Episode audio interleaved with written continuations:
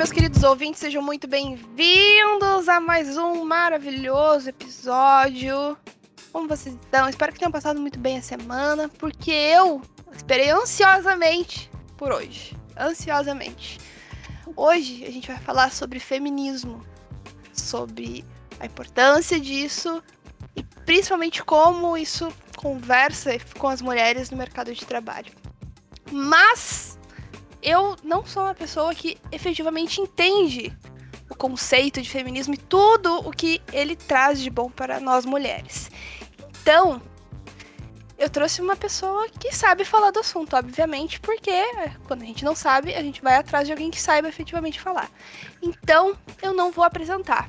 Vic, por favor, Vika, desculpa, por favor, se apresenta para nós. Ah, então, olá. É, Obrigada pelo convite, assim, tô muito feliz de estar aqui. O Macá falou, então, eu sou a Vika, né? Eu sou doutoranda em Teoria da Literatura, né, pela PUC do Rio Grande do Sul. Uh, mas apesar de ser doutoranda em Teoria da Literatura, né, e pensar muito a literatura e essas relações simbólicas, assim, eu também me interesso muito e, e desenvolvo pesquisa desde a graduação, né, então tem quase oito anos aí que eu tô desenvolvendo pesquisa sobre estudos de gênero e feminismo, né? E atualmente, especificamente, sobre história das mulheres, né? História das escritoras é, brasileiras. Uh, e aí, enfim, né? Vim aqui conversar e trocar uma ideia, assim, pra gente pensar algumas relações que dizem respeito a, ao papel da mulher socialmente, assim, simbolicamente, socialmente, né? Mas, sobretudo, pensando todas essas relações que envolvem o mundo do trabalho, né? Sejam elas, assim, de um trabalho como a gente, quando a gente pensa na palavra trabalho, um trabalho muito na empresa, né, na fábrica, assim, na indústria, em algum lugar muito físico, né, assim, geralmente, né, apesar desses tempos pandêmicos, mas para a gente pensar o trabalho das mulheres, a gente tem que ampliar um pouco esse conceito, né. E aí minha ideia é um pouco conversar sobre isso aí com vocês, né, e pensar como que algumas ideias, como a própria ideia de liderança, né? Quem, quem é um líder bom, quem é uma líder boa, né? E como essas coisas elas estão sempre permeadas por essas ideias de gênero. Acho que é isso aí. É isso mesmo. Então você quer levantar essa bandeira com a gente? Quer aprender um pouco mais com a gente? Vem pra cá. Oi, pessoal.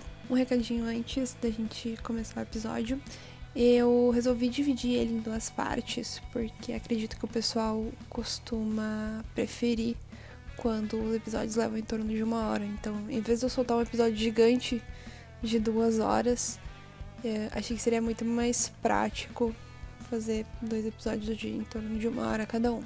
Espero que vocês gostem, a convidada é maravilhosa e eu aprendi bastante nesses dois episódios. Então, muito obrigada a todos que estão ouvindo e vem pra cá.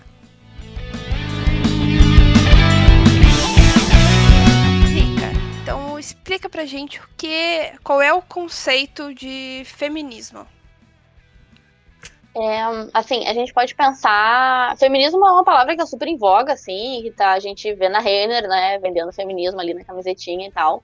Uh, e isso é maravilhoso em certo sentido, porque publicizou um, uma ideia política antiga, né, muito antiga na, na história da humanidade, assim, uh, que diz respeito ao movimento social, um movimento político, um movimento cultural, né, um movimento assim acadêmico, né, de, de, de uh, ingressar na, nas universidades. A gente está pensando isso também intelectualmente, assim, que diz respeito quase que essencialmente aos direitos da mulher, assim, os direitos em relação a não sofrer violência, sejam elas físicas, sejam elas morais, é, a não sofrer desigualdades, né, de acordo com seu gênero, né, especificamente por serem mulheres.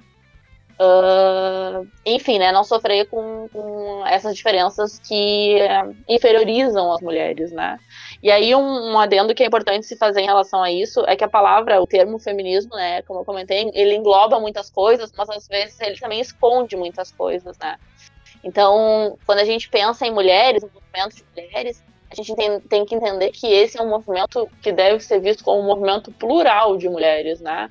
Então eu estou falando aqui de mulheres que são mulheres brancas, de mulheres negras, de mulheres indígenas, né? E pensar todos esses contextos diferentes de trabalho, de mulheres lésbicas, mulheres bissexuais, mulheres heterossexuais, mulheres trans, mulheres cis.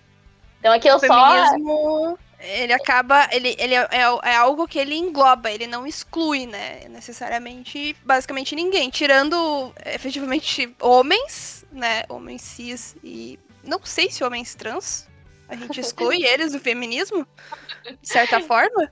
Eu acho que essa é uma, uma pauta super interessante, assim, da gente pensar, porque eu acho que, na verdade, o feminismo ele não exclui ninguém, absolutamente ninguém, né? Feminismo não é sobre pessoas, né? Não é sobre eu estar sofrendo uma coisa especificamente, uma pessoa específica estar me afetando especificamente com a sua ação, mas sim sobre um sistema de dominação, né? Então, não é que a culpa. Não, não é que eu esteja dizendo que a culpa não é dos homens. é também dos homens, né? Porque eles são os principais beneficiados, né? Os homens, brancos, héteros, cis. São só a galera mais beneficiada desse sistema, né? Mas a questão é que a gente tem que lutar contra um sistema e não contra pessoas, né? Embora, claro, que eu também não esteja dizendo que as nossas relações interpessoais, né? E aí dentro de casa, com os nossos pais, com os nossos companheiros, com os nossos irmãos, né? Uh, ou no ambiente de trabalho, já que o nosso assunto aqui é trabalho, né, com os nossos chefes, com os nossos colegas de trabalho, com as pessoas que a gente tem que atender, né? Claro que essas micro-relações, elas estão impregnadas disso que a gente chama de machismo, né? Como estão impregnadas disso que a gente chama de racismo, né? De, enfim, de todas essas... Uh, classismo, né? Todas essas relações super complexas, assim. Então, entender que o feminismo, ele é um movimento social, político, cultural, tudo que eu comentei, assim, Uh, mas é contra um sistema, né? É contra uma estrutura, uma grande estrutura, e não contra pessoas, né? Porque senão a gente vai acabar assim, se degladiando infinitamente, né?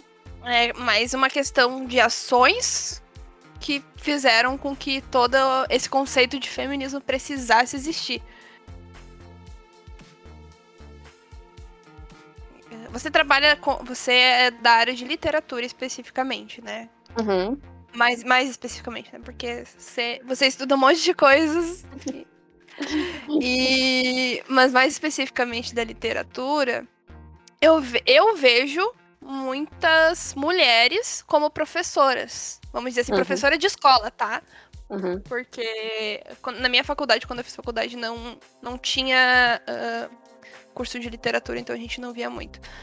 Mas uh, na escola, todas as professoras que eu tive eram as professoras de português eram mulheres, não tinham homens. E isso na faculdade isso também é, é, é alguma coisa que é recorrente. E quando a gente tem os professores de né, de literatura na faculdade, eles são geralmente homens ou são mulheres? É, qual é o mais comum assim para vocês ali?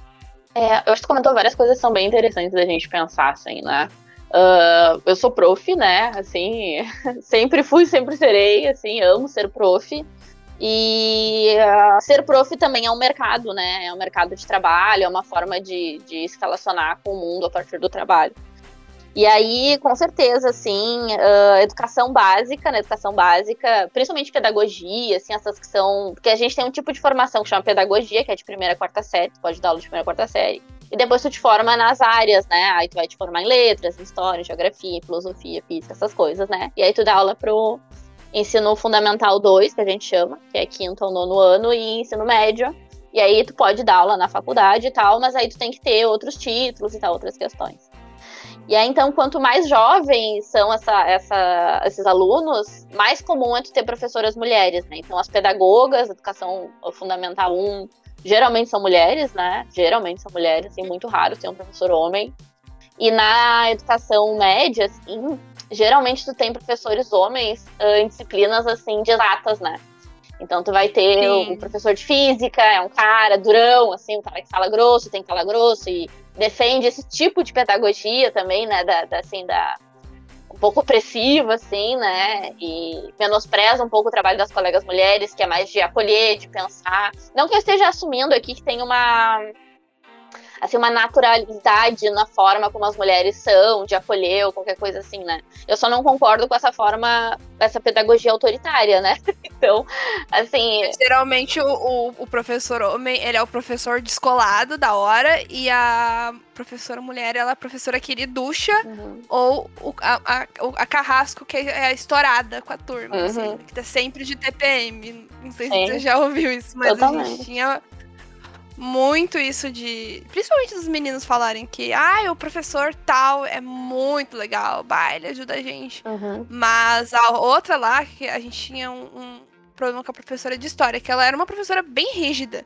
E eu era uma das poucas pessoas que tipo, gostava dela, né? Uhum. E é sempre assim, nossa, ela tá sempre irritada. Uhum. Ela não deu essa noite. Uhum. Sempre assim, é, é sempre um inferno. Enquanto as professoras que são, eram, no caso, as de português, de inglês, elas tinham que ser. Elas eram geralmente mais fofinhas, assim, sabe? Mais queridas. Obviamente é uma personalidade da pessoa, mas uh, a gente já sempre leva pra um, pra um lado que hoje em dia, eu pensando, uhum. é um pouco bizarro da gente ter aquela visão, dos meninos principalmente ter aquela visão naquela época, que uhum. você tá fedendo a lente ainda, mal, mal saiu das fraldas e já tá falando assim, sabe? Sim. É estranho, né? Não, é super complexo, assim. E é, isso é um exemplo, assim, da, de como a coisa ela reverbera na gente, né? Então, uh, eu e tu, a gente regula de idade, né? A gente teve educação básica mais ou menos ao mesmo tempo ali, né? E eu nunca falar de feminismo na escola, assim, nunca. Nunca foi uma questão que me atravessou de nenhuma forma, assim, nunca, jamais, né? E aí eu entrei na faculdade, aí tá, tá, na faculdade eu comecei a ver algumas questões que eu comecei a dar sentido para aquelas coisas do passado, né? Eu acho que esse é um processo meio coletivo, assim, muitas de nós, muitas e muitos de nós estamos dando sentido para coisas que a gente vivia, dando nome, né? Para coisas que a gente vivia, e aí entendendo que isso é coletivo, que isso é um problema geral, assim. E aí, só que sempre vai ter, né, essa, esse estereótipo da, de, da professora que é uma mal comida, tá sempre estressada e não sei o que, e não sei o que. Isso tem mil estereótipos para pensar mulheres, né? E é isso, são só estereótipos, né? E são estereótipos que quando a gente uh, se junta a isso para falar de, um, de uma outra mulher, isso tá sempre se voltando contra a gente em algum momento, né? Então, é meio burro, né, entrar nesse, nesse jogo, assim, né, de tu tentar um pouco te, te aproximar de quem tá, né, sendo grotesco, assim, sendo violento com os outros, né. Porque, de novo, existem muitas formas de violência, né, não só a física. Dizer que uma pessoa é incompetente no seu trabalho porque ela não, não tem alguém transando com ela é tipo é ridículo. O que, o, o que é que uma pessoa. Gente, transar. Foda-se, tem vibrador pra tudo na vida, gente. Hoje em dia, se é a mulher não deu, hoje em dia não tem uma mulher insatisfeita. Se é esse o problema, vamos dizer, esse especificamente o problema, vezes não tem uma mulher satisfeita. A quantidade de vibrador que tem, de tamanhos variados, e cores e sabores, tipo assim, uhum. não tem porquê. Não tem mulher insatisfeita se tu tá falando desse sentido. E o que. Tem, as pessoas ficam estressadas. Então, por que, que um, um, cara estressado geralmente é porque ele tem uma personalidade forte? Uhum. Uma mulher estressada é porque ela não deu, ou porque ela tá de TPM, uhum. ou porque ela é muito sensível com o ambiente dela, uhum. assim. E a gente, a gente, a gente pode entrar no tópico liderança, assim, né? Que é exatamente isso, assim. Quem são os bons líderes, né? Quem, quem... E aí tu pode pensar na, na... Em qualquer espaço de trabalho, eu penso muito na escola, assim as coordenadoras pedagógicas, a direção, toda, todo esse conjunto de mulheres, né, que estão muito vinculadas à educação básica, e o quanto elas não são vistas como lideranças, né? É muito difícil tu pensar em mulheres como lideranças.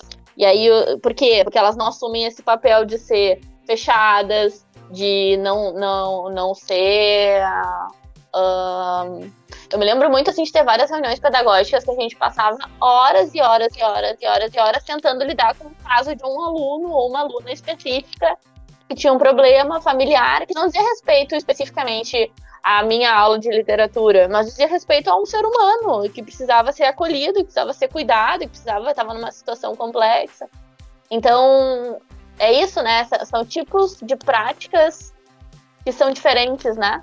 se, se, se não, não é necessariamente, eu não estou falando necessariamente de ser homem ou ser mulher, mas eu estou falando de o que são valores de liderança, muitas vezes, assim, mais pro senso comum, né? Então é tu ser uma autoridade, né? Tu ser alguém que tu distancia dos outros, não alguém que acolhe, que abraça. Tu tem que ter poder, né? Tu tem que ser respeitado e não tu tem que dividir o poder e tentar, né, gerenciar coletivamente as coisas. Então eu tô falando de valores que são considerados valores masculinos e valores que são considerados valores femininos.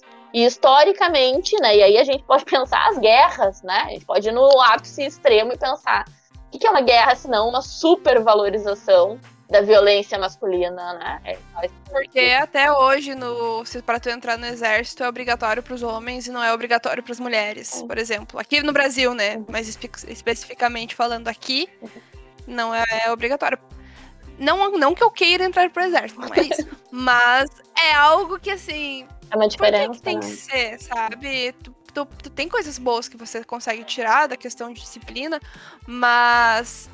Por que, que não é os dois, então, obrigatórios? Ou por que, que não pode ser alguma coisa eletiva? Porque se for alguma coisa eletiva, efetivamente poucas pessoas vão ir. Sim. Né? Ou pessoas que têm mais algum conhecimento de como vai, vai ser dali pra frente. Não, e, né? eu acho até que assim, se a gente pensar hum, essas relações assim de desses espaços, né? Tipo exército e tal, pensar por que a gente precisa dessas coisas, afinal de contas, né? Porque a gente. Que, que tipo de barbárie a gente vive ainda hoje no mundo em que a gente precise de, de, assim, garantir soberania nacional a partir da violência, né? Exatamente. Então é, é muito complexo, assim, a, a, e aí a gente, enfim, né? E aí essa violência, essa violência da guerra, que é, né? A violência, ela nunca é uma coisa isolada, né? Nunca tem um tipo de violência que é. Ah, não, eu, eu sou violento com a minha esposa em casa, eu bato na minha esposa, mas eu não sou violento com as pessoas na rua. Ah, eu sou violento no futebol, mas eu não sou violento. Não, a violência, ela, ela é uma instituição, né? As pessoas são violentas, e quanto mais a gente incentiva a violência, mais a violência vai acontecer. E, e, inegável, assim, que uma coisa que aconteceu durante a pandemia é que os índices de violência doméstica aumentaram muito, muito, muito. Então. É, porque tu, tu se estressa com as pessoas em casa, assim. O normal é você estressar, às vezes, quando você fica muito tempo no mesmo ambiente com a pessoa. Não é, não é anormal você ficar estressado. Mas é completamente errado você simplesmente bater no seu companheiro, na sua companheira. Uh, porque você tá no mesmo lugar, ou principalmente porque ele existe, basicamente, porque não tem uma justificativa que uma pessoa possa me dar, por exemplo, para um cara bater na mulher. Não, não tem como, não, não, é uma coisa que não entra na minha, ah, mas tem que entender porque ele passou por uma semana difícil no trabalho, e aí ele só queria beber a cervejinha dele no final da semana, e ela queria, sei lá, assistir um filme e beber vinho. E aí eles, ele bateu nela, sabe? Tem, mano. Porque tem coisas assim. Não, é inadmissível, né? E a gente tá falando de século XXI, assim, é tipo. De novo, né? A barbárie, assim, é isso. A gente tem que se proteger dentro de casa, porque. E, e, não é assim, de novo, né? Não é o cara que faz a ação. Óbvio que esse cara, essa pessoa, vai ter que lidar com as consequências jurídicas disso e tal.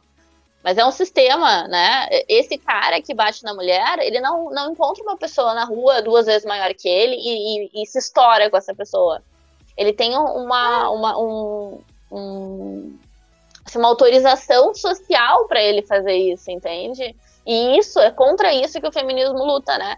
Desautorizando socialmente essas violências que são históricas, né?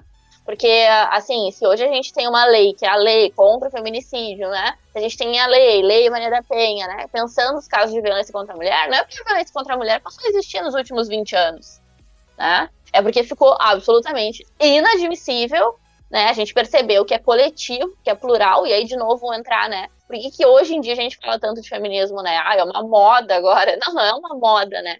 A gente finalmente tem dados o suficiente, né? Tem, tem estatística suficiente para dizer não dá mais. Simplesmente não dá mais, assim. A gente criou leis para falar disso, né? Então, quando a gente fala de violência. E mesmo. Desculpa, pode falar. Não, não. Quando a gente fala de violência doméstica, a gente está falando de um tipo de violência muito específico. A gente cria uma lei que é a lei do feminicídio, a gente está falando que tem um tipo de violência específico que está em curso. A gente precisa acabar com isso, né? E um tipo de violência que, vamos dizer assim, não é soco na, na cara de uma mulher, mas ao mesmo tempo é, que eu acho que vale reforçar aqui de como a nossa sociedade ela é atrasada, é, por exemplo, assim, uh, em 2003 foi revogado código, um código civil que basicamente previa que se o, a, se o homem casasse com uma mulher e ela não era virgem, ele podia pedir a anulação do casamento. Ah, não, é, gente, daí a gente tem umas coisas assim. Se a gente vai pensar no direito, assim, é, é ridículo, assim, é, é fazer laqueadura, tu precisa da autorização do marido, se tu não tem marido, eu não sei como é que tu faz. E aí pressupõe também que as relações são heterossexuais, né? Que todo, toda a institucionalização matrimonial, ela tem que ser heterossexual. É muito complexo, assim, é muito complexo o nosso direito, ele é bem complexo. é muito, é, é muito estranho você pensar que você não tem uma, uma, né, uma autonomia sobre o teu próprio corpo, sabe? Porque, ah, beleza, com, a, com, a partir de 27 anos, se você não tiver filhos e se você estiver solteira, você pode pedir a, a salpingectomia ou a, a ligadura de trompas, né? Isso é teu direito, tu faz pelo SUS, filha. Uhum. Vai. Mas até tu conseguir um médico que faça isso, uhum. Uhum. sabe? Uh, independente do motivo, porque tem mulheres que têm, sei lá, ovário policístico, esse tipo de coisa, que tem problemas, até tu conseguir alguém fazer isso, tipo, eu tenho uma amiga que ela tem mais de 30 e os médicos não deixam ela fazer, porque vai que ela queira ter um uhum. filho. Meu, ela pode adotar. Ela tem uma carreira estável. Ela não quer, ela não quer gerar isso naqueles. Porque a bomba de hormônio no corpo da pessoa, a pessoa não precisa passar por isso. Uhum. Sabe? Tem outras formas, e você vai estar muito mais ajudando se você, por exemplo, adotar. Uhum. Mas também adotar é um inferno, porque se você for solteiro e quiser adotar uma criança, provavelmente você não vai conseguir. É, é tudo muito complicado, né? Tudo assim pra. Mas é, parece uh, impossibilitar, né? E é isso, né? É por isso que existem as leis, né? Para mim, pelo menos, é para te dizer, olha, tu pode até querer fazer umas frescuras aí na tua vida e ser feminista, entendeu? Mas não pode. é... Mas a gente, a gente ainda manda em você e no seu corpo. Não, manda. E é isso que a gente não tá nem falando de questão de aborto, por exemplo. Que é histórico, não. assim, o, o, o, descaso brasileiro. Com as... e, eu, e assim, quando a gente fala de aborto, muita gente pensa, ah, pelo direito de escolher, né? Que é, beleza, não, toda mulher, para mim, tem que ter o direito de escolher sobre o seu próprio corpo, né? E eu, por exemplo, tenho o direito de escolher sobre o meu próprio corpo. Só que eu também sou uma pessoa super privilegiada socialmente. Não sou uma mulher cisgênera, branca, né? Que vivo, enfim, sou pós-graduanda, né? Tenho acesso a, um privilégio uh, formativo, assim, acadêmico muito grande. E quero ter o direito de escolher sobre o meu corpo. Só que, ao mesmo tempo, as mulheres que estão morrendo por causa da, da, da, dos abortos não, não são as mulheres como eu, né? Eu tô falando de mulheres negras, eu tô falando, sabe, de mulheres pobres, eu tô falando dessas mesmas mulheres, inclusive, que estão em situações degradantes de trabalho, assim, né? Que estão uh, sobrevivendo, né? Não é nem conseguindo viver. Então, essas pessoas, elas não só não têm condições de vida decente, de trabalho decente, mas elas também são compulsoriamente obrigadas, né, a manterem gravidezes que não, que não querem, né, manter. Então, é... via, via, via constitucional, se eu não me engano, a gente não pode fazer um aborto, né? Via constitucional. A gente só pode fazer um aborto quando for algum estupro ou alguma violência maior. Uhum. Porque né, você, você estaria, entre aspas, tendo um controle de natalidade, vamos dizer assim, do Brasil, via Constituição. Constituição, não é lei, não é qualquer lei, é Constituição. Você não pode fazer isso, você meio que não pode ter um controle de natalidade. Aqui em Alvorada, há muitos anos, acho que uns 10 anos atrás, se eu não me engano, teve um prefeito que ele foi destituído do cargo exatamente porque ele estava facilitando as mulheres que queriam fazer uh, a ligadura, né? Ele foi destituído porque tava, ele estava indo contra a Constituição, porque ele estava facilitando o controle de natalidade. Uhum. E aí eram, eram mulheres assim, eram mulheres pobres, geralmente pretas, que tinham, sei lá, cinco, seis filhos. Uhum sabe? Ou às vezes uma adolescente, adolescente não, mas por exemplo com 18, 19 anos que são mulheres mais novas, mas que também já tinham dois, três filhos, o que é comum, principalmente no pessoal que tem uma, uma, uma renda inferior, né, que é mais carente, é comum isso, porque o pessoal às vezes não consegue ter esse acesso. E o cara foi destituído, sendo que ele tava fazendo uma coisa que, a meu ver, é boa.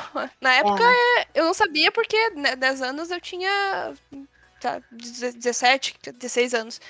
Então, é uma coisa assim que o, o, o, feminismo ele é importante por isso, porque uma, uma das coisas que mais fica na minha cabeça é: eu quero ter o direito sobre o meu corpo, eu quero ter o direito de sair na rua uh, sem, sem ser assediada, ou se eu for assediada, o cara ele vai pagar pelo que ele tá fazendo, né? Eu quero ter o direito de ganhar o que as outras pessoas que são homens e trabalham no mesmo setor que eu, eu quero, eu quero ter o mesmo direito que eles de efetivamente ganhar o que eles ganham. Uhum. Eu quero que me valorizem pela profissional que eu sou e não pelo meu sexo, ou porque eu sou bonita, ou porque eu sei falar bem, uhum. ou porque eu sou feia e eu, não, eu sou mais tímida, sabe? Uhum. Eu, é, o feminismo, ele é sobre você, efetivamente, então, simplesmente ter o direito de fazer as coisas com uma, uma pessoa completa, né? Não ter que ficar sendo limada por coisas que não, não são atuais, não, não estão de seu controle, né? Uhum. Eu gosto muito dessa imagem, assim, de ser, ser uma pessoa completa, que tu pode escolher a pessoa que tu é, né? Tu não precisa ser essa pessoa, essa coisa, né? Essa instituição que é a, a mulher, esposa, mãe, né? Dona de casa, assim, que é a, a, o triplo, assim, do que uma mulher deveria ser, né? E aí a gente que tá fora disso tem que ser punida de outra forma, né? Então, é, não vai poder ter de, todos os direitos, vai estar mais sujeita a determinadas condições degradantes de trabalho, vai estar mais sujeita a outras situações, né? Muito mais complexas, assim, porque é sobre isso, né? É sobre ter a liberdade, que é uma liberdade individual, assim, do meu corpo, minhas regras, né? Essa, esse slogan feminista, mas que é, sobretudo, coletivo, assim. Eu sempre lembro isso, né? Uh, eu não tô lutando pelo meu direito, e aí e eu tô falando de várias identidades mulheres é, várias vezes, né? Não tô lutando só pelo meu direito, né? Mas eu quero que aquela mulher que é periférica, que é negra, que tem, né, não, não tem nenhum acesso à saúde às vezes, né? Não tem nenhuma formação, não tem nenhuma informação sobre o contexto uh, de prevenção de, de gravidez, por exemplo, né? Que essa mulher ela tem acesso, né? E aí, enfim, daí a gente entra num looping assim de pensar o próprio Estado brasileiro e o quanto que ele não atende né, a população brasileira. É isso, né? É isso, né? Tristíssimo, assim, pensar que o direito e o Estado não são a favor do povo, né? Mas muito contrariamente são literalmente contrários ao povo, né? Tentam sempre diminuir as possibilidades de, de sobrevivência, assim, de melhorar as condições de trabalho. E é só a gente olhar para a rua hoje em dia, assim, o Brasil tá um, tá um caos completo e absoluto, assim. E quando a gente perde direitos, né, quando eu falo assim coletivamente, a gente perde direitos trabalhistas, inclusive, né, que a gente pode falar em reforma da Previdência, né, que, que foi uma pauta, assim, há pouco tempo aqui pra gente, e todas as reformas trabalhistas que estão tentando serem passadas, né, to, uhum. todo mundo perde, né, a sociedade brasileira como um todo perde, mas sobretudo as mulheres perdem, né, perdem muito mais sempre. Então é uma questão feminista, né né, a gente sempre fica meio que à margem da sociedade, nesse sentido, né, especificamente. Claro que é aquela coisa, eu também sou uma mulher branca, sou uma mulher cis, e, e eu tenho o meu privilégio de ter conseguido me formar, eu consegui me formar pelo ProUni, uhum. e eu sou extremamente feliz com isso. A minha equipe de trabalho hoje, ela... Ela é bem equilibrada, eu não, eu não, não posso reclamar nesse sentido, assim. Eu sentia muito mais essa desigualdade de gênero quando eu estava nas agências, né? Mas quando, agora que eu tô em departamento, isso é muito mais. Uh, é muito mais equilibrado. Então, a minha equipe, geralmente a equipe que eu tô, ela tem um número muito próximo de homens e mulheres, e se eu não me engano, são mais mulheres. E acima de nós, os nossos líderes, uh, um pouquinho mais da metade são mulheres. Uhum. E aí, acima deles ainda tem, assim, é, é muito equilibrado, assim, esse, esse meu nicho né, agora do, do banco. Mas nas agências a gente sentia muito essa questão de.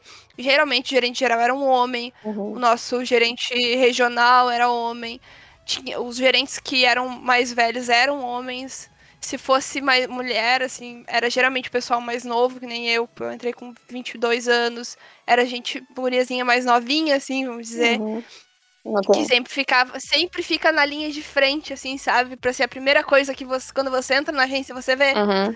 É a, primeira, é, a, é a guria mais nova, geralmente, né? É, eu... Todas as agências que eu atuei, geralmente era isso. É, é um pouco o que chama, pensa assim, a ilusão da diversidade, né?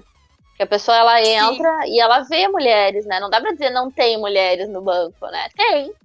A questão é que elas estão ocupando posições que são de menos voz, de menos prestígio, né? Que estão recebendo menos. Então. Geralmente é o administrativo, é, é o caixa, uhum. né? O pessoal que fica ali na frente. Fora que você tem que estar tá o farda, fardado completo, né? Você tem que estar tá maquiada, você tem que estar tá uhum. de salto, você tem que estar tá com roupa, enquanto o cara ele vai estar tá com terno e só escorre o cabelo para trás e vamos embora, né? Sim, é muito diferente, né? Assim vai. Acho, não, uma coisa que vale comentar, assim, que... Porque tem um curso da URGS, tá? Que chama Feminismo, Verdades, Inconveniências, alguma coisa assim. Que é um curso bem legal, que, que dá um panorama legal sobre o feminismo. E aí nisso eu entrei muito num, numa das aulas que era sobre mercado de trabalho, assim. Porque eu sempre entendi que era uma questão política, assim, que houvesse diversidade, né? Para mim é uma questão inegável, assim. A gente precisa ter diversidade no mundo, assim. A gente precisa ter diversidade de pessoas ocupando posições relevantes no mundo. E aí uma essa senhora que dava essa palestra especificamente, ela comentou que ela comentou uma pesquisa em que se comparou duas empresas, duas grandes empresas, assim, verdadeiras, né, que existem, e uma não tinha diversidade quase nenhuma, assim, eram todos homens, brancos, blá, blá, blá, blá, blá, e aí a outra era uma galera muito diversa, assim, né, mulheres, homens, negros, brancas, né, cis, trans, era uma galera. E aí eles colocaram algumas problemáticas, assim, para serem resolvidas pelas duas equipes, né.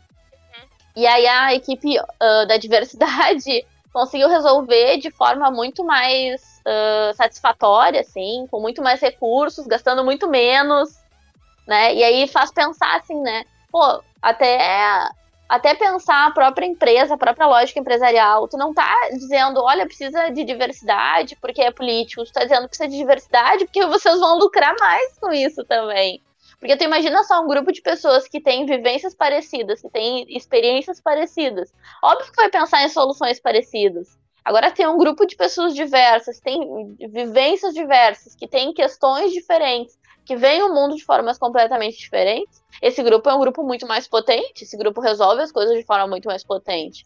Então, no momento que a gente conseguir, de fato, ter mais diversidade dentro das empresas, né, que a gente conseguir ter mais diversidade no mercado, todo mundo vai sair ganhando.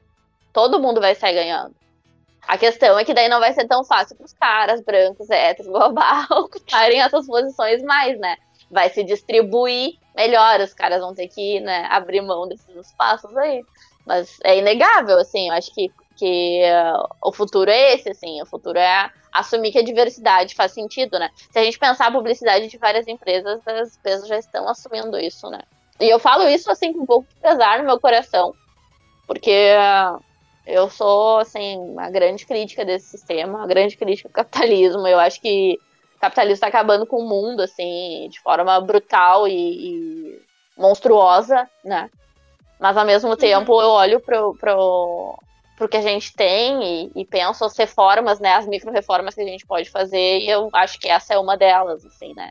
É pensar de verdade. A gente tem que começar por algum lugar, né? É. Temos que iniciar por ali. Uma coisa que eu. Né, uh, que eu ouvi na última palestra que a gente teve no, no, banco, porque a gente tá tendo várias palestras de feminismo, né? Que tá sendo muito legal e tá sendo muito enriquecedor, assim, no, no meu trabalho. Eu nunca pensei que num banco eles iam meio que parar, pegar uma pessoa, uma pessoa bacana, assim, para falar sobre feminismo. Uhum. A questão de assédio, principalmente, como você vai se impor. Uh, veio tudo com. veio bastante força, né, de alguns meses para cá. E uma coisa que no dia 26 eles falaram é que se você tiver num grupo, vamos dizer, com 10 homens e tiver uma mulher, uh, é muito provável que essa mulher não se pronuncie. Não uhum. necessariamente que ela tem medo, mas tem um. É como se fosse um, um, negócio mais forte que a gente, que a gente não se pronuncia. E é muito provável que se essa mulher for se pronunciar, ela vai ter aquela, aquele negócio do cara cortar ela. Uhum. Sim. De se intrometer. Ela não vai ser uma voz ativa ali. Então, é, é, é uma coisa que você precisa ter mais pessoas diferentes dentro de, um, de uma mesma bolha para que todo mundo consiga se pronunciar de uma uhum. forma, se, se, manifestar de uma forma igual, vamos Sim. dizer assim, né? Então, se você tem um homem, você tem que ter uma mulher. Uhum. É, é, é, o meu podcast geralmente tem mais mulheres do que homens, né? Acho que só o segundo episódio que teve dois meninos que falaram com a gente. Mas é uma escolha minha, porque eu me sinto muito mais confortável conversando com mulheres. Uhum. Né? Principalmente pelos assuntos que, eu, que a gente tá, tá, tá trazendo, né? Uhum. E é uma questão de entrosamento. Então, nem sempre com um cara, mesmo que ele seja teu amigo, tu vai conseguir falar da mesma forma. Uhum. Porque ele não sabe, ele não, não, é um, não é um corpo parecido, eles não, a gente não sabe como vai sentir, ele não vai sofrer a mesma coisa que eu. Uhum. Ou se eu perguntar pro meu namorado se teve algum alguma pessoa no trabalho dele que passou a mão na mãozinha dele de uma forma meio estranha, ele passou por isso? Não. Uhum.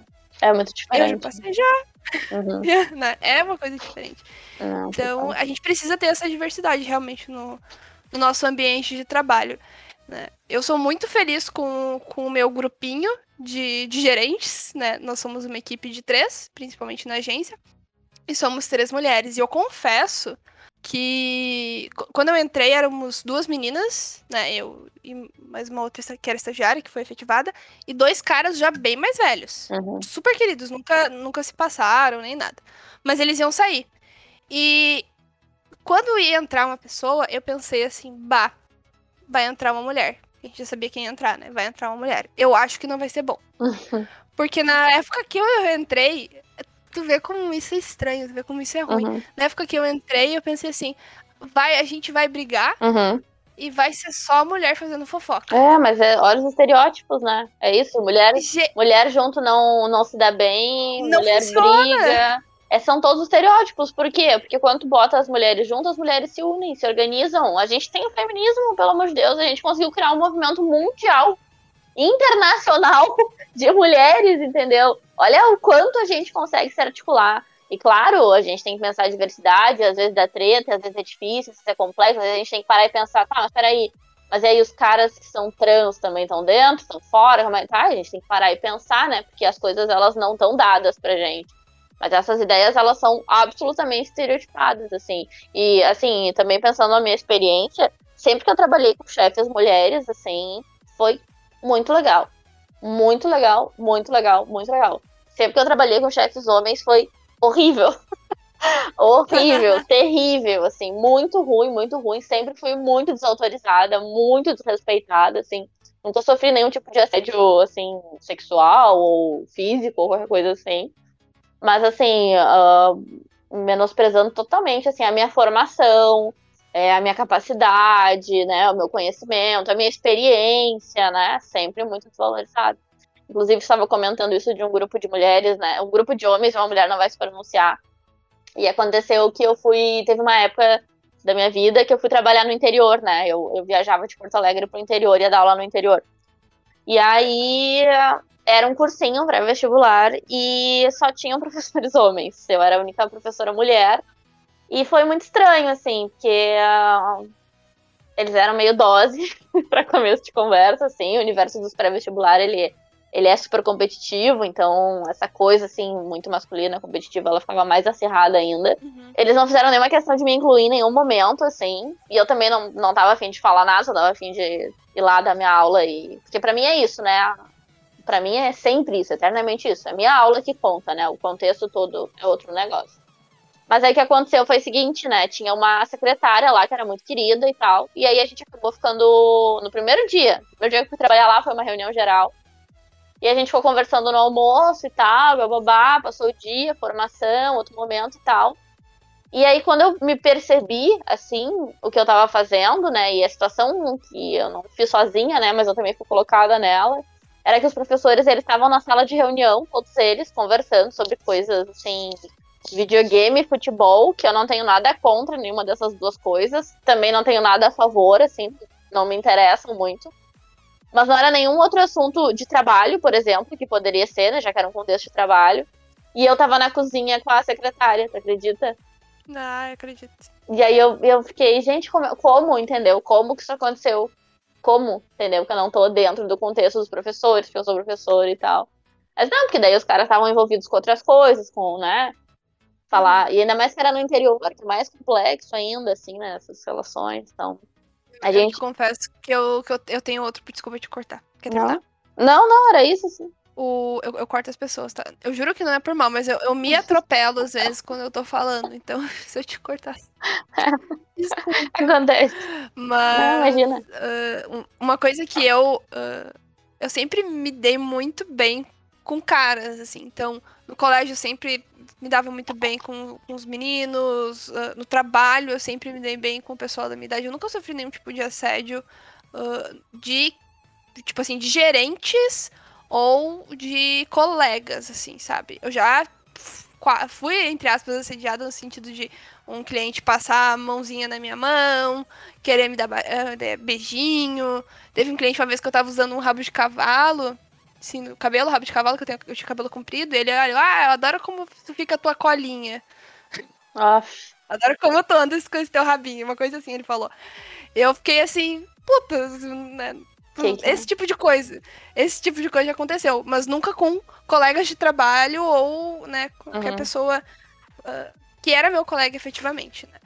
Mas eu acho que algumas das minhas visões de, de meu preconceito efetivamente com o feminismo, porque eu comecei a estudar realmente há, pouco tempo sobre isso, e vem muito também disso, deu tá sempre num contexto que tem muito homem, sabe? Tem muitos homens. Eu comecei, eu tenho essa minha amiga, a minha, minha melhor amiga desde a terceira série do fundamental, mas geralmente eu tô no meio de um monte de cara, Uhum. Mas isso é? Isso é super normal, cara. É, é um negócio assim. Isso também é super normal na minha vida, tá? Eu sempre curti mais as coisas de menino, né? Entendendo que não existe coisas de menino nem de meninas, né? Existe uma sociabilização de. Mas eu sempre me dei melhor com os meninos, eu sempre gostei mais do jeito deles. Eu sempre fui mais diretona, assim, sempre falava que eu era muito direta nas coisas que eu falava, nas coisas que eu fazia. E até hoje eu acho, assim, eu não consigo me dar muito bem com mulheres que são, assim, muito femininas ou muito delicadas, ou falam muito baixo, ou. Porque ainda tá introjetado em mim que essas são coisas ruins, entende? E não que é só mais uma diversidade dentro das possibilidades de diversidade que existem no mundo. Foi- levou muito tempo na minha vida para eu parar de achar que isso fazia dessas mulheres menores do que elas são, porque elas falam baixo, porque elas falam fino, porque elas são delicadas, ou porque isso, porque aquilo, porque aquilo outro. Entende? A gente é ensinado, nós mulheres, né, somos ensinadas que os valores masculinos são os bons e os femininos são os ruins. A gente que não consegue se adequar nisso, e eu me identifico muito com a tua fala, assim, porque eu não conseguia ser bonequinha, assim. Nunca consegui, nunca consegui. Sempre curti outras coisas. Então a gente acaba tentando um pouco entrar na vibe dos caras, que nem aquela coisa, né? De falar, professor é mal comido.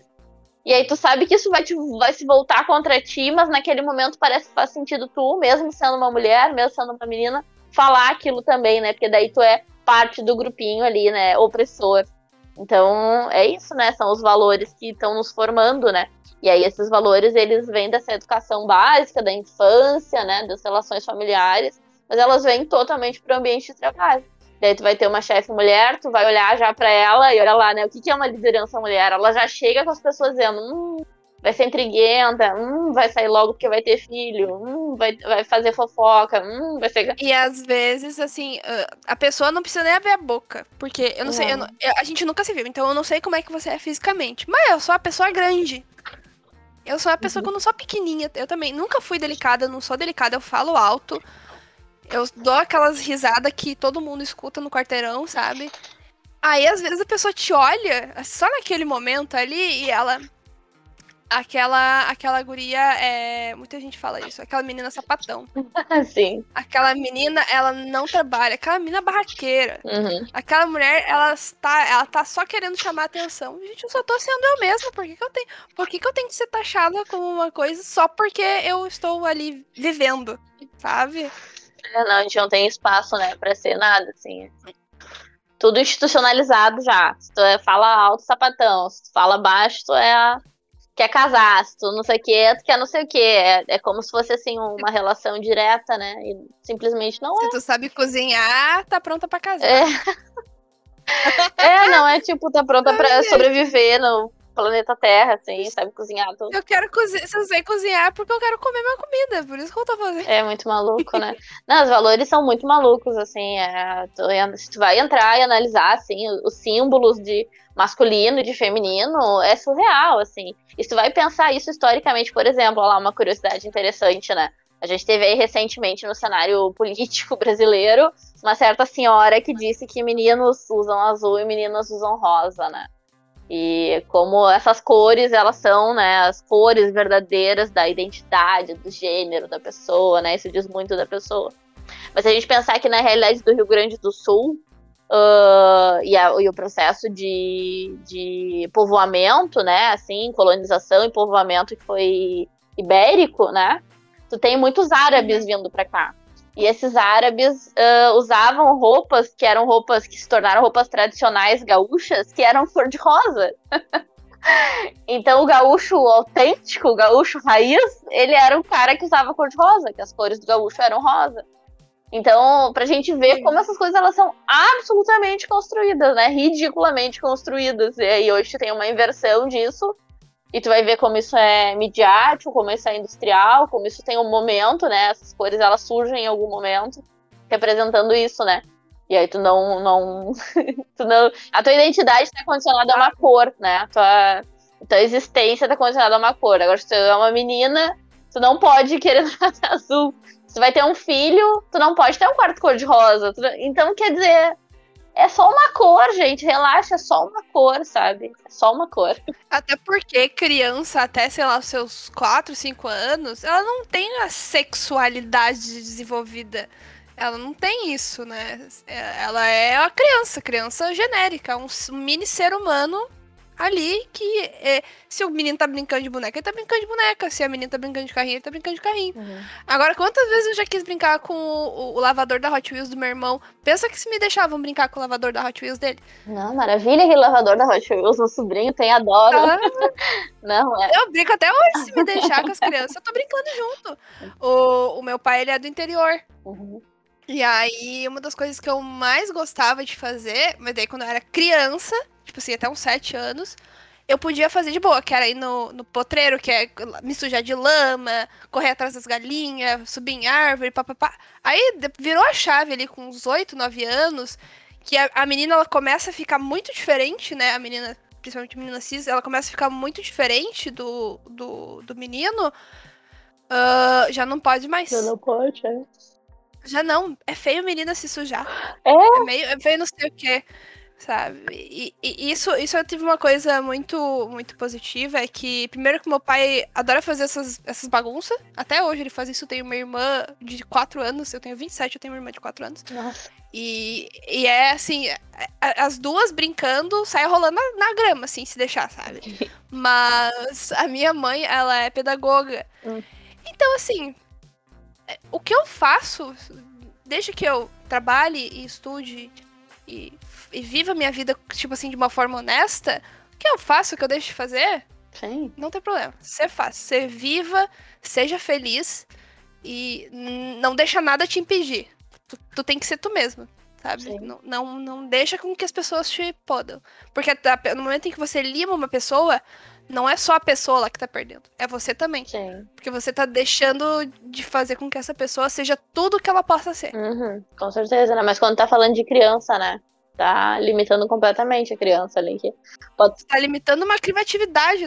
Ah. Pode ter o, o, próximo grande artista claro. do barro ali, de escultor, e tu tá limitando a, a, menina porque ela não pode se sujar. Não, e a gente tem dados, né, que falam sobre isso. Se tu vai pensar o número de mulheres na ciência, né, tanto que a gente tem programas, né, assim, de, de inserção de meninas em áreas de exatas.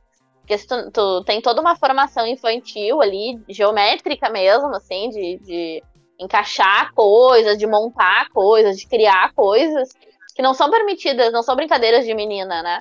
E aí tu não incentiva isso desde a primeira infância, e é, é isso, a, a pessoa ela, ela é formada, tem uma formação para pensar, ah, então tá, então tem que dar de, de bonequinha, tem que dar de bebezinho e tal. E aí isso vai se resolver lá na formação, né, básica, que algumas meninas ainda assim conseguem, né, uh, ter um desenvolvimento de pensar exatas e tal, né? E conseguir fazer isso. Para daí se encontrar com esses programas que existem hoje de mulheres na ciência, porque são poucas, né? São poucas e ainda são apagadas, então tu nem te enxerga naquilo, né? Tu nem te enxerga as possibilidades. E é isso, são pai e mãe que decidiu que a criança devia brincar de, de Bob o construtor, entendeu? É. Eu, uma coisa que eu falei no primeiro episódio é que Uh, são os, tem os tipos de líderes, né? E o líder que eu mais acho bacana, e o que eu acho que todo, todo líder deveria ser, é o líder transformacional. Porque ele é o líder que ele faz com que você cresça. Uhum. E você, o fato de você crescer, você vai fazer com que a empresa cresça. Mas ele quer ver você.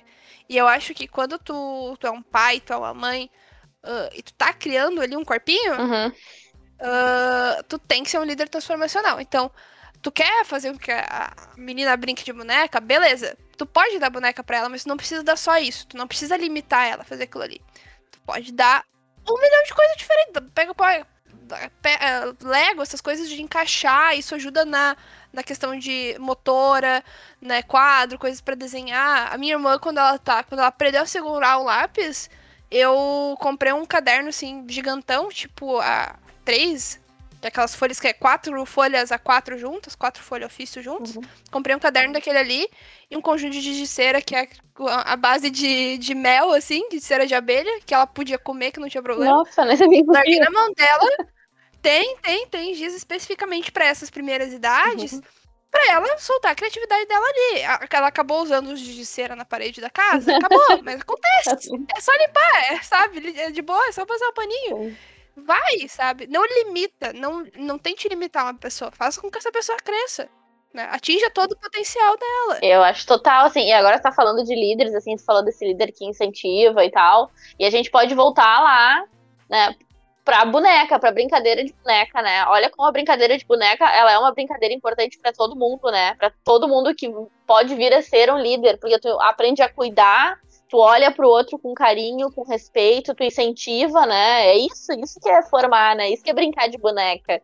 É tu cuidar, tu proteger. Então, poxa, se a gente não tá pensando nesses valores para formação de líderes, né? A gente tá pensando em líderes ainda que são líderes autoritários, são líderes que, que querem para si todo o poder, que não pensam no outro, que não pensam no seu funcionário que valores que a gente está reproduzindo nessa, valores de masculinidade, assim, de uma masculinidade super tóxica, né? Exatamente. E aí a gente só reforça toda a vida, né? O uhum. fato do da onde eu, do setor que eu tô agora, eh, o meu líder, ele é um líder extremamente transformacional, ele é um líder que apoia muito a gente, não posso reclamar. Uh, tem uma outra, uma outra líder também que ela substitui ele de vez em quando também, que é uma, uma mulher muito, muito boa e incrível, assim. E também super apoia. Então, eu tô. É o momento profissional que eu tô mais privilegiada, né? É uma coisa assim que eu, eu me sinto muito feliz. E eu queria que todo mundo pudesse sentir assim, de você acordar e você, é, você ser acolhido no seu trabalho, você ser acolhido na sua casa, eu queria que efetivamente todo mundo pudesse ter isso. Eu sei que não é a realidade, mas é uma coisa que a gente pode sonhar, né? Que algum dia todo mundo tenha isso. É difícil, mas eu acho que se todo mundo abrir a cabeça só um pouquinho, né? Uhum, po possa, um é, possa mudar. Até porque, assim, uh, quando a gente pergunta por que, que o feminismo é importante, e a gente escuta mulheres, homens, enfim, qualquer pessoa dizendo ah, mas feminismo não muda nada, feminismo não é importante, feminismo não, não faz isso. Eu, eu pergunto assim: uh, quando você acha que uma mulher podia votar? Uhum. Quando você acha que uma mulher podia entrar numa faculdade? Sabe? Por que, que você acha que uma mulher pode estudar medicina hoje em dia? A gente tem uma pá de desigualdade ainda. Mas a, uhum. gente começou, a gente começou em algum lugar lá atrás. E veio vindo. Sim. Então, alguém teve que se revoltar primeiro, né? Teve que mostrar primeiro que não é bem assim. Então, no, no momento em que pararam de internar mulheres porque elas eram histéricas, porque o cara uhum. não queria mais, que cansou daquela esposa e queria outra, a gente começou uhum. o, um dos movimentos. Claro que não, não necessariamente foi o momento que alguém acordou, então, feminismo criado. Ele vem vindo, né? São, são várias coisas que combinaram nesse movimento que agora ele tá muito, muito, muito mais em pauta. Uhum. mostrando pra gente que tudo que a gente tem hoje de privilégio, o fato de eu poder estar tá morando sozinha com a minha mãe numa casa, uhum. é algo que eu posso dizer uhum. que foi, foi devido ao feminismo, porque se fosse em tempos mais antigos, provavelmente a gente ou teria sido queimada como bruxa, porque a gente mora sozinha, uhum ou porque. ou a gente simplesmente seria despejada, porque mulher não herda nada. Uhum. Não é uhum. mesmo? É, não, é muito complexo. É muito complexo. Aqui no Brasil eu sei que também as mulheres demoraram muito tempo pra poder tirar CPF, né? Sim. Era uma pesquisa de para investidoras, né? Por que as mulheres investem pouco e estão pouco envolvidas com ações, assim e tal. É que a gente não tem o hábito, né? A gente não, a gente não tem esses direitos, então a gente tem pouco tempo, né? Sabe que eu é, atendi é... ainda mulheres que tinham CPF do marido. Que loucura, né? E era complicado porque, por exemplo, se elas. Se não, assim, eram mulheres de. Quando eu entrei no banco, elas tinham seus 80 anos. Então eram senhorinhas já. E elas tinham, por exemplo, a pensão Uhum. bloqueada, pensando no INSS, essas coisas bloqueadas, porque, é porque elas estavam mortas, mas não, é porque elas não tinham CPF. Ah, E eu lembro até hoje que teve uma senhora que ela conseguiu tirar o CPF e ela foi na agência me mostrar. Eu chorei tanto quando ela veio com o CPF pra mim. é muito louco, né? É isso. Nossa. Tipo, a pessoa não tem direito cidadão, sabe? Não tem direito cidadão, é isso. É muito. É. É muito absurdo, mas também é muito bom quando, Quando acontece. quando vê o sentimento de, de dever cumprido, assim, sabe? De, de, de- de você ver a senhorinha com 80 anos entrando na agência dizendo que tirou o CPF dela porque você, você conseguiu resolver aquele problema pra ela e ela foi lá e ela abriu a conta no nome dela, Uhum, sabe? uhum. São Ah, coisas assim, pequenas coisas, né? pequenas coisas que fazem diferença. Deixa a gente com o coração quente. É isso, pessoal. A gente chegou ao fim da parte 1. E não esquece que dia 1 a gente vai soltar a segunda parte desse episódio. Obrigada a todos. E até mais. Música